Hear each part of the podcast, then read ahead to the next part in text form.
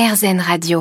Sur RZN Radio, aujourd'hui, je vous propose de découvrir et pourquoi pas d'intégrer le Club Poussette, une idée créée par Eve Simonet. Bonjour Eve. Bonjour. Alors Eve, vous êtes réalisatrice, vous avez notamment réalisé le documentaire Postpartum, euh, on dit Postpartum, hein, il y a deux écoles. il y a deux écoles, ouais, c'est plutôt dans les pays anglophones, Postpartum en France, c'est plutôt Postpartum. Postpartum, ce documentaire, en plus, vous êtes en train de le proposer à différents endroits en France, vous êtes carrément parti en tournée, vous emmenez plein de gens dans votre aventure Eve. C'est ça, ouais, ouais, on est en tournée et il est disponible depuis le 8 mars en ligne. Et c'est une série documentaire plus précisément en quatre épisodes. Alors, qu'est-ce qui vous a donné envie, dans un temps 1, de proposer de faire ce documentaire? Bah, C'est parce que quand moi j'ai voulu me renseigner sur euh, le postpartum, en, du coup en juillet 2020, quand j'étais enceinte de 7 mois, eh bien, euh, j'ai rien trouvé euh, en documentaire. J'ai trouvé deux livres, euh, mais j'ai pas trouvé en fait assez de ressources et vu le sujet que c'était, un sujet quand même assez vaste, quand même vécu par quasiment la moitié de l'humanité depuis la nuit des temps ben, je me suis dit que, que j'avais envie de me lancer là-dedans. Et puis surtout, je pense, euh, quand moi j'ai vécu mon propre postpartum, ben, ça m'a permis euh, aussi moi d'aller voir des professionnels, d'aller voir des mamans, essayer de comprendre un petit peu ce qui m'arrivait. Donc c'était aussi un peu thérapeutique. Dès le début, c'était assez clair pour moi que je voulais un documentaire. Euh, de base, c'était un peu à deux voix. Donc l'idée c'était vraiment d'aller voir les mamans. Donc les mamans en fait, je n'ai j'ai pas fait de casting pour ce documentaire, c'est vraiment venu très naturellement à moi avec la page Instagram au fil de mes discussions avec les mamans, en fait, euh, je leur proposais euh, de venir les interviewer, ce qui a donné euh, énormément d'heures de rush, plus de 150 heures de discussion, donc c'est énorme. On n'a vraiment pas tout utilisé dans le documentaire, évidemment. Mais donc c'était via Instagram et pour les professionnels, j'avais déjà une petite liste en tête.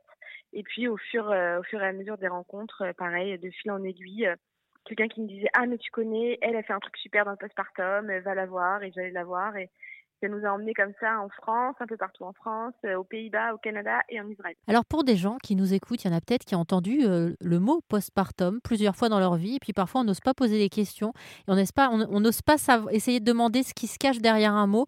Est-ce que vous pourriez expliquer ce qu'est le postpartum? Alors le postpartum, euh, donc déjà c'est une définition médicale de base. Le postpartum en fait, c'est ils appellent donc disent que c'est la période qui suit en gros l'accouchement sur une durée euh, plus ou moins évasive de six semaines. Euh, il y a d'autres définitions médicales où ils disent que c'est euh, donc de l'accouchement jusqu'au retour de règles. Mais le retour de règles, en fonction des femmes, ça peut beaucoup changer parce que si on allait, par exemple, eh bien, on n'a pas ces règles. Moi, j'ai mes règles qui sont revenues au bout d'un an. J'ai des amis qui n'ont pas allaité, qui ont eu leurs règles au bout de trois semaines. Donc voilà. Donc même en fait, cette, cette définition même du postpartum dans le médical, elle veut un peu rien dire. En fait, le, le postpartum, moi, je l'associe euh, à la matrescence, qui est un peu un nouveau mot. C'est le, le, devenir mère, en fait. Donc, euh, pour moi, il y a deux grands enjeux dans le postpartum. Le premier enjeu, c'est euh, l'enjeu physique. Donc, c'est déjà qu'est-ce qui se passe, en fait, après un accouchement, parce que c'est vrai que quand c'est notre premier enfant, bah, on débarque un petit peu, on se rend pas trop compte de ce que va faire le corps pendant l'accouchement et, et, surtout ce qu'implique la grossesse en termes de transformation physique. Et puis ensuite, il y a l'aspect psychologique avec euh, bah, tout ce que ça signifie en fait de devenir euh, maman, comme euh, c'est un énorme chamboulement. Donc, donc voilà, tout ça réuni ensemble et sous, ce grand mot postpartum, un peu fourre-tout. Comment, comment vous l'aviez vécu, vous, à l'époque? Comment ça s'est passé chez vous? Ah bah moi, je suis encore dedans. Hein.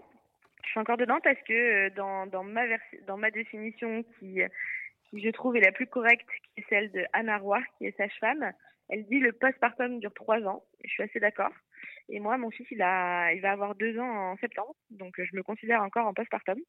Et ben moi, ça a été, euh, ça a été euh, assez violent parce que j'avais beaucoup idéalisé ce moment, le moment de, la naissance de mon bébé. Enfin, encore la naissance et moi, ça s'est très bien passé. Mais euh, j'avais, enfin, j'y connaissais rien en fait. J'avais, j'y connaissais vraiment rien et j'ai trop idéalisé. Et puis en plus, mon fils a eu des petits soucis de santé. Et pour moi, le devenir mère, ça a été vraiment un, un énorme euh, reset dans ma vie, un énorme, énorme euh, mmh. chamboulement. J'ai perdu tous mes repères, j'ai eu l'impression de perdre mon identité. Mais parce que j'étais en train de construire une nouvelle identité. Parce que quand on est dedans, on, on, le voit pas trop.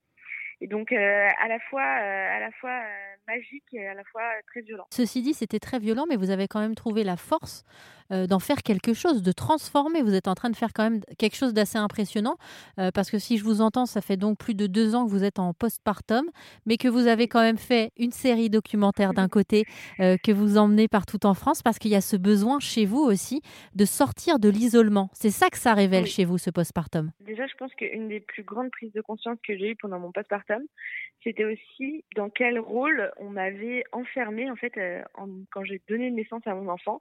J'étais plus, j'étais devenue seulement en fait sa mère et euh, tous mes amis, tout, j'ai l'impression que la vie autour de moi continuait et que moi j'étais arrêtée et que j'étais absolument seule et que personne comprenait en fait euh, toutes les étapes un peu de transformation qui m'arrivaient et que j'avais pas d'aide et que je, je trouvais pas je me sentais si seule en fait et je pensais que c'était moi. Et puis en, fait en discutant avec des milliers de mamans via la page Instagram, en faisant le documentaire, je me suis rendu compte que c'était euh, un sentiment général. Et donc euh, bah, de là, de fil en aiguille, en fait, c'est devenu un peu une mission de vie pour moi de, de porter ce message que non, les mères, on n'est pas seules et que si on est ensemble, on peut être très puissante en fait et qu'on peut se servir de la maternité comme un levier de puissance. Parce que si on est mal accompagné, si on n'a pas le minimum de connaissances euh, requis, eh ben, euh, on va généralement ça va plus nous abîmer que nous renforcer. Alors que c'est dommage, c'est vraiment dommage. Et pour le documentaire, euh, les tournages et tout, alors oui, c'était on, me dit souvent que c'est assez impressionnant. Franchement, moi, en fait, avoir d'avoir ce projet-là, ça m'a permis de ne pas tomber tout au fond du gouffre en fait. Ça m'a permis de, de, de, voyager, d'aller voir des mères, de parler avec des professionnels. Donc euh, finalement ça m'a ça m'a plus euh, nourri qu'autre chose quoi. C'était c'était vraiment euh, c'était vraiment génial de pouvoir faire ça quoi. Et du coup, suite aux rencontres que vous faites, Eve, vous décidez aussi de lancer parce que vous ne vous arrêtez pas, vous vous arrêtez jamais. Vous décidez en plus de lancer le club Poussette. Comment vous vient cette idée Comment ça se passe? Oui, oui. Alors le club Poussette, alors là c'est vraiment assez dingue parce que c'est juste il y a deux mois. J'étais au parc, comme d'habitude, parce que maintenant le parc c'est devenu ma vie. Je passe ma vie au parc parce que j'ai plus un petit bout de chou qui est vraiment euh, un peu monté sur pile, donc il faut vraiment euh, que je l'emmène se promener plusieurs fois par jour. Et, euh, je me disais mais c'est pas possible, je m'ennuie à mourir en fait hein, au parc, je m'ennuie et, je vois toutes ces mères en face de moi, on s'ennuie toutes et pourtant personne se parle, c'est dommage. Et en fait je me suis vue en énorme pique-nique avec 30 mamans avec tous les bébés qui jouent ensemble et qui socialisent parce qu'eux aussi ils ont besoin de socialiser.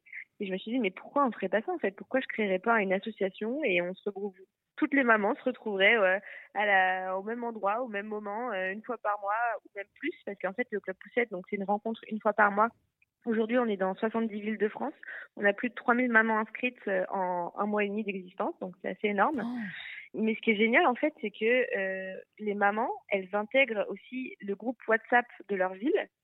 Et euh, il y a des échanges. Et du coup, euh, les mamans, elles se voient en dehors des clubs poussettes aussi. Merci, Eve. Si jamais vous voulez rejoindre le club poussette et que vous voulez en savoir plus, vous pouvez aller faire un tour sur erzen.fr.